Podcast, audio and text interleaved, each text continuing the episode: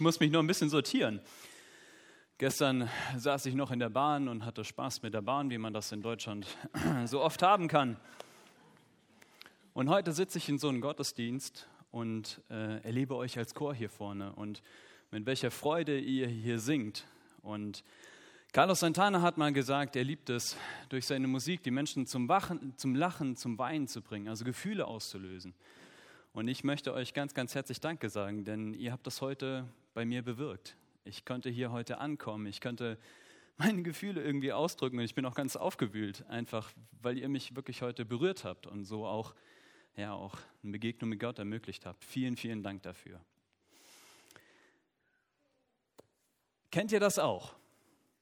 Man hört ein Lied, man zwingt vielleicht so ein bisschen auch mit, aber wenn man sich dann auf einmal mit dem Text beschäftigt, dann bekommt er auf einmal eine völlig andere Bedeutung.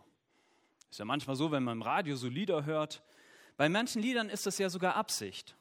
Sie führen uns in die Irre, sind vielleicht von der Melodie richtig schön, aber und vielleicht sogar romantisch. Aber der Text behandelt etwas völlig anderes. Ein gutes Beispiel dafür ist Every Breath You Take von The Police. Da heißt es ja, jeden Atemzug, jede Bewegung, jedes gebrochene Versprechen auf Schritt und Tritt, I be watching you, also ich beobachte dich. Und es klingt ja erstmal ganz nett und es klingt ja auch nach einem aufmerksamen Partner, der mich so ständig beobachtet. Aber bei dem einen oder anderen klingeln vielleicht auch die Stalker-Alarmglocken.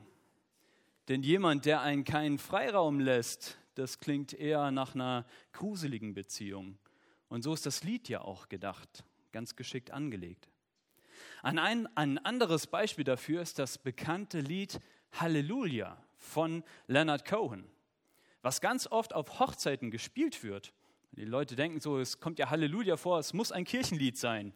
Und so romantisch klingt es auch. Aber das Lied hat eine ganz andere Bedeutung und das habe ich euch heute mal mitgebracht und deswegen möchte ich auch, dass wir einmal reinhören, um euch einen weiteren Ohrwurm für diesen Tag zu bescheren. Vielleicht kennt es ja auch der ein oder andere. There was a secret chord that David played and it pleased the Lord. But you don't really care for music, do you? It goes like this the fourth, the fifth,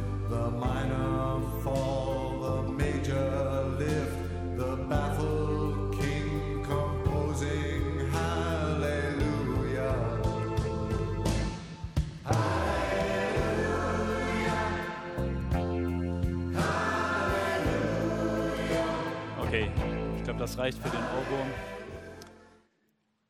Den einen oder anderen habe ich mit swingen sehen. Es ist ja wirklich ein, ein schönes Lied. Es berührt einen ja auch. Und es fängt ja auch eigentlich ganz schön an. Dieses Lied, äh, es beschreibt ja den König David, der einen geheimen Akkord gefunden hat, der so schön war, dass er Gott gefiel. Und David war von sich selbst überrascht und er komponierte ein Halleluja, ein wunderschönes Halleluja. Und das hat mich einfach angesprochen, als ich dieses Lied hörte. Und ich fand es auch sehr passend für diesen heutigen Tag. Denn wir haben das heute schon gehört, Musik ist etwas Wunderbares. Es kann Gefühle ausdrücken und es kann das ausdrücken, was uns wirklich auf den Herzen liegt und manchmal sogar erstmal einen Zugang dazu ermöglichen. Es kann Verbindung zwischen Menschen schaffen. Chris hat es uns sehr wunderbar uns damit hineingenommen. Und es kann eben auch eine Verbindung zwischen Mensch und Gott schaffen. Und ich glaube wirklich daran, dass Gott sich die Musik als wunderbares Geschenk für uns ausgedacht hat, weil es Gottes Absicht ist. Er will in Beziehung mit uns treten. Gott will sich uns mitteilen.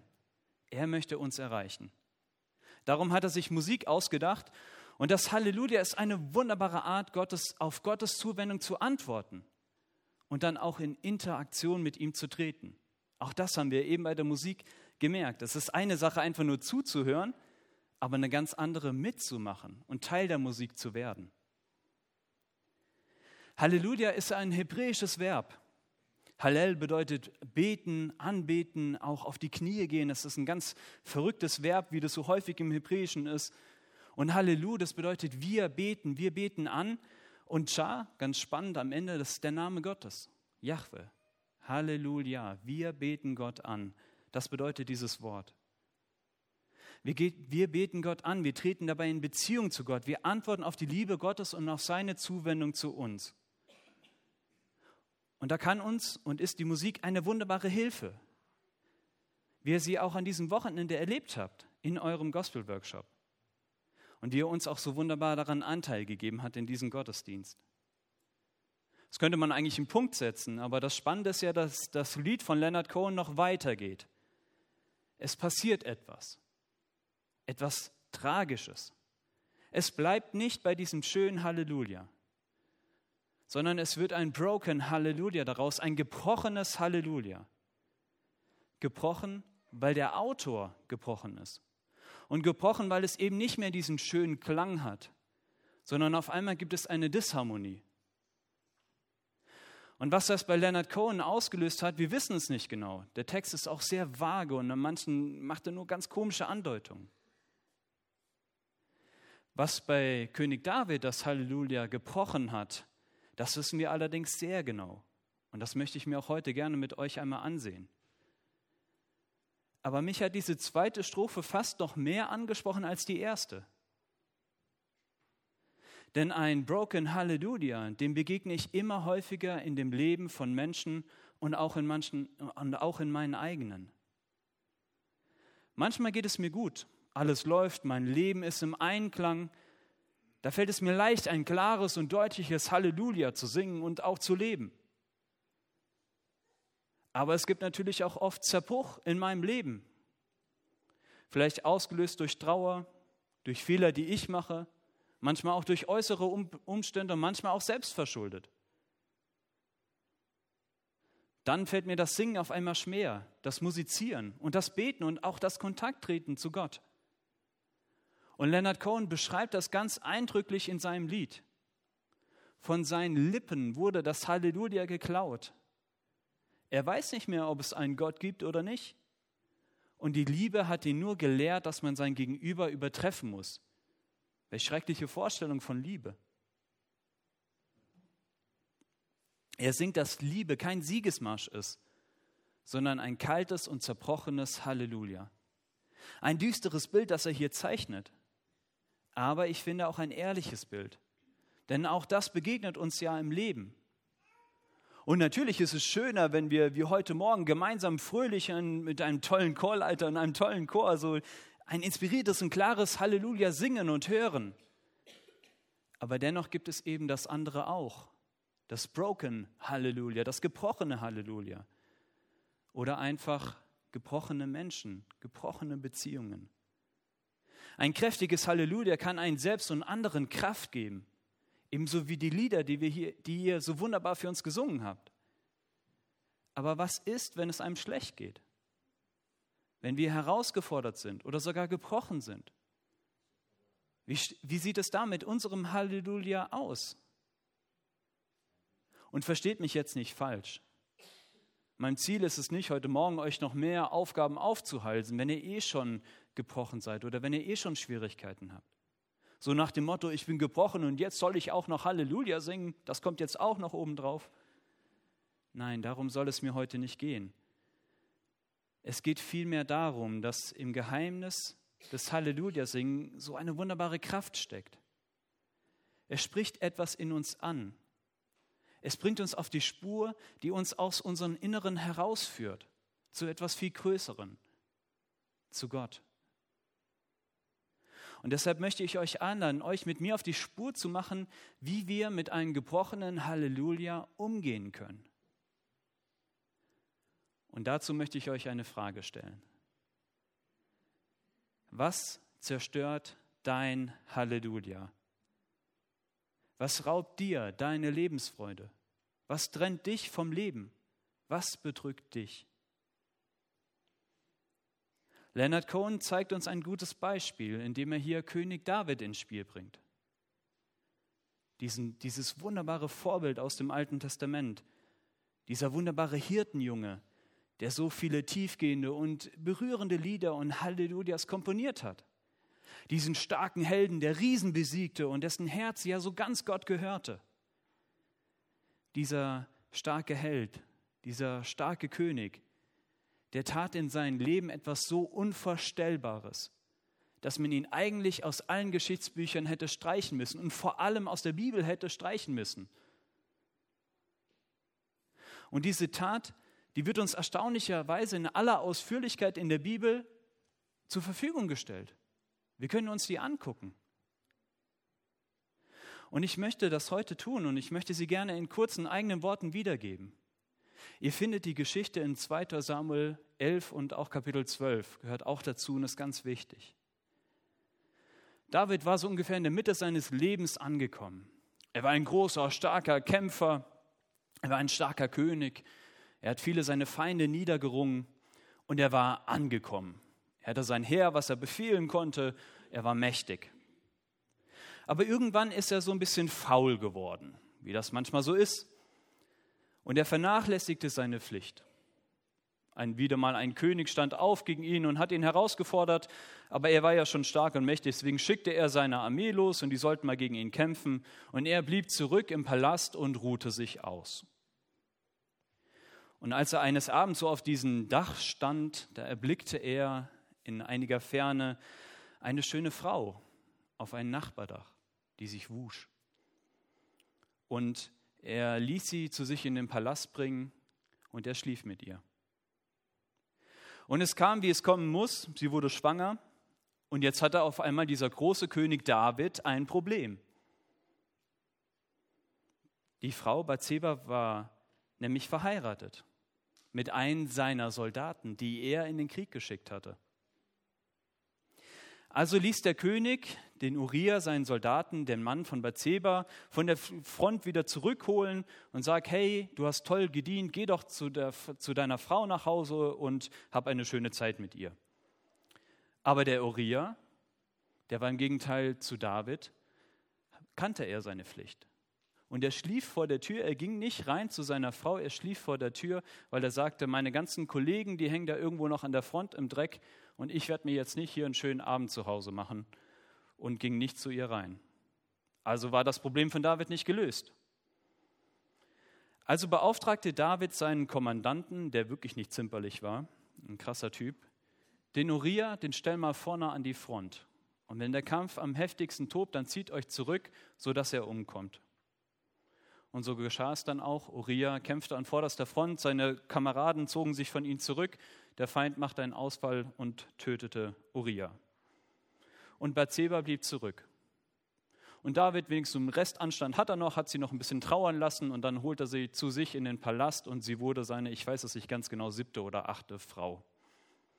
Das ist die Geschichte. Und ich habe sie kurz zusammengefasst. Die ist eigentlich noch viel ausführlicher. Was für eine krasse Geschichte das ist. In der Geschichte kommen Vergewaltigungen, Machtmissbrauch, Intrigen, Verschwörung und sogar Mord vor. Da wird kein Sonntagabend-Tatort mithalten können. Der Erzählfokus liegt in dieser Geschichte ja nur auf David. Wir wissen nicht, wie es Bathseba mit diesem ganzen Unrecht ging. Ihre Perspektive fehlt völlig. Und das finde ich sehr schade.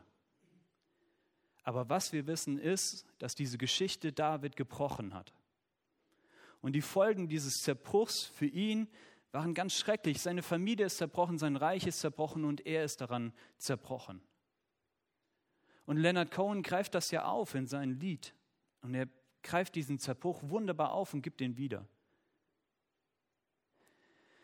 Ich habe heute nicht vor, David zu wieder irgendwie fromm wieder zurechtzurücken oder eine Entschuldigung für seine Taten zu finden. Denn ich finde keine Entschuldigung für die Taten Davids. Es gibt keine Rechtfertigung, was er hier getan hat. Das war wirklich eine der grausigsten Taten, die wir in der Bibel lesen können. Und da steht einiges drin. Und dennoch steht eben diese Geschichte in der Bibel. Und ich glaube, in ihr steckt auch eine wunderbare Botschaft, auch wenn es so eine grausige Geschichte ist. Und die Botschaft ist, egal wie viel Zerbruch in deinem Leben ist, Egal, ob es selbst verschuldet ist oder unverschuldet. Gott wendet sich nicht von dir ab. Weil das so wichtig ist, möchte ich es nochmal sagen. Egal wie viel Zerbruch in deinem Leben ist, egal ob selbst verschuldet oder unverschuldet, Gott wendet sich nicht von dir ab. Wir sehen das an David und Bathseba. Der eine hatte seinen Zerbruch selbst verschuldet. Er hat diesen Mist gebaut. Die andere, die konnte nichts dafür. Und dennoch geht Gott mit beiden weiter. Er weist zurecht, er deckt Schuld auf, er tröstet und er richtet wieder auf. Und das, obwohl wir das im Falle von David überhaupt nicht nachvollziehen können. So schrecklich war die Tat von David. Aber umso größer ist das Erbarmen um die Gnade Gottes. Und es gilt, egal ob du selbst dein Halleluja zerstört hast, selbst wenn deine Taten so schrecklich waren wie die von David, Gott wendet sich nicht von dir ab. Und egal, ob dein Halleluja von außen zerstört wurde, wenn du vielleicht gar nichts dafür konntest und Gewalt erlebt hast, so wie Bathseba in der Geschichte, Gott wendet sich auch von dir nicht ab. In unserem Leben kann man das ja gar nicht so oft so genau trennen. Wenn etwas Schlimmes passiert, ob es dann meine Schuld war oder die Schuld von anderen, meistens ist es ja so eine Mischung aus beiden mit ganz unterschiedlichen Anteilen. Aber die Folgen davon sind doch oft, dass wir uns zurückziehen, dass wir uns schämen und dass es uns die Kraft auch zum Leben raubt. Scham und Schuld können uns dazu bringen, dass unser Halleluja zerstört und gebrochen ist. Aber auch ein gebrochenes Halleluja ist ein Halleluja. Und Gott ist ein Gott der Schwachen, der Gebrochenen. Nicht, weil wir Versager sein müssen, um an Gott zu glauben, sondern weil wir nicht perfekt sein müssen, um an Gott zu glauben, weil er uns liebt. Und weil Gott es liebt, das Gebrochene zu heilen. Wenn Zerbruch in unserem Leben ist, dann ist oft der Reflex, dass wir uns zurückziehen. Bloß nicht mit irgendjemand darüber reden. Erstmal alles mit sich selber ausmachen. Leonard Cohen hat einen anderen Weg gewählt. Er hat daraus ein Lied gemacht und hat seinen Schmerz in die Welt hinaus gesungen. Und es wurde ja ein Welthit. Ich weiß nicht, wie oft er den singen musste. Aber ich glaube, dass ihm das geholfen hat. Es war für ihn eine Art und Weise, mit seinem Schmerz, mit seinem Zerbruch umzugehen. Lest auch die Geschichte in der Bibel gerne nochmal weiter, zu Hause weiter und überlegt euch, ja, wo ihr vielleicht in dieser Geschichte von David und Bathseba, wo ihr da vorkommt. Ob ihr euch vielleicht auch wiederentdeckt und versucht auch mal anzuknüpfen, was ist denn bei euch in eurem Leben? Wo ist denn bei euch in eurem Leben gerade Zerbruch? Wo sind vielleicht in eurem Leben Dinge, die ihr schon lange mit euch rumschleppt, aber nicht ansprecht? Und lest diese Geschichte nochmal aufmerksam durch und guckt, ob ihr anknüpfen könnt. Und ich will euch jetzt nicht unterstellen, dass ihr Mörder oder Ehebrecher seid. Aber ich habe noch nie einen Menschen getroffen, der noch keinen Zerbruch, der noch keine Trauer oder noch keine Verletzung im Leben erlebt hat egal ob jung oder alt. Und deswegen möchte ich euch einladen, diese Geschichte nochmal zu lesen und auch nochmal ein Kapitel weiter zu lesen. Ganz spannend, wenn Gott David durch den Propheten Nathan anspricht und ihn mit seiner Schuld konfrontiert. Und auch wenn das für David ein ganz schwieriges Kapitel ist, wird daran deutlich, dass Gott David nicht aufgegeben hat. Obwohl er ihn sehr direkt überführt und verurteilt, ermöglicht er dadurch David aber, zu seinem Halleluja zurückzufinden. Es ist nun zwar ein gebrochenes Halleluja, aber es ist noch da. Und das Ganze nicht, weil David so schön singt, sondern weil Gott vergibt, heilt und wiederherstellt. Und dieses Angebot, das macht Gott auch uns jeden Tag aufs Neue.